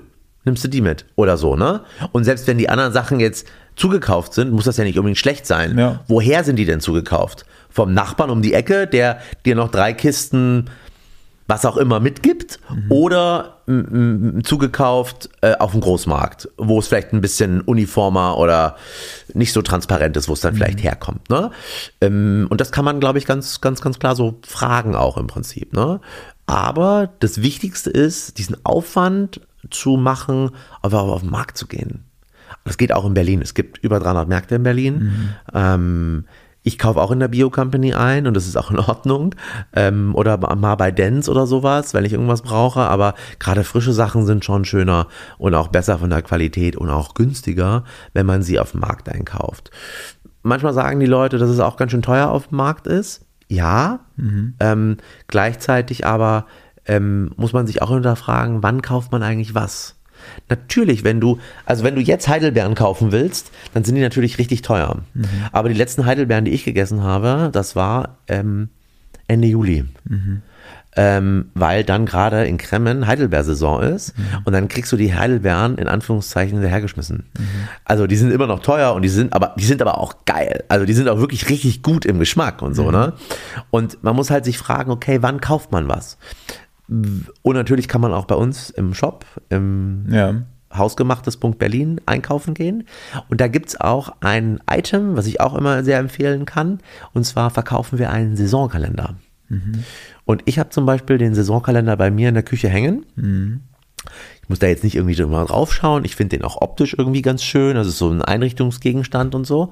Aber ich finde, das gibt einem, gerade wenn man jetzt nicht so die also nicht so dieses Bezug dazu hat, wann eigentlich was wie wächst, gibt es einem so ein bisschen ein Gefühl für wann was, ähm, wa- wann es eigentlich was gibt. Ja.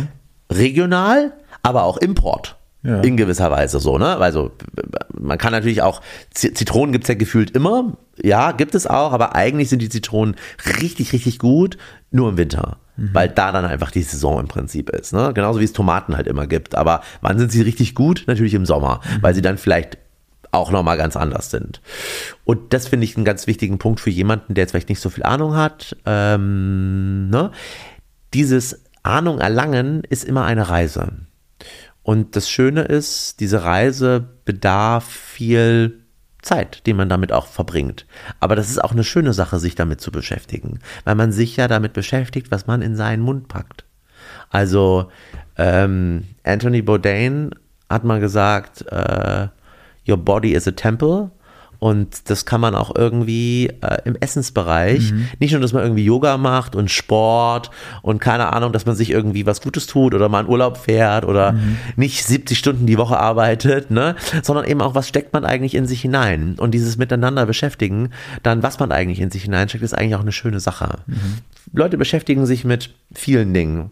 Was für ein neues Handy sie kaufen, welches Auto sie jetzt kaufen wollen oder so, ne? Aber es ist eigentlich auch schön, sich damit zu beschäftigen, wieso gibt es eigentlich jetzt gerade Tomaten und vielleicht äh, drei Monate später nicht mehr.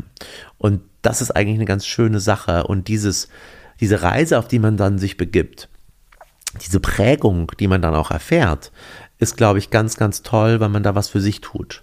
Also das hat sehr, sehr viel Selbstwirksamkeit und das hat sehr viel sich selber auch schätzen und das ist was ähm, ganz Besonderes und Wichtiges, finde ich. Und der Geschmack verändert sich auch.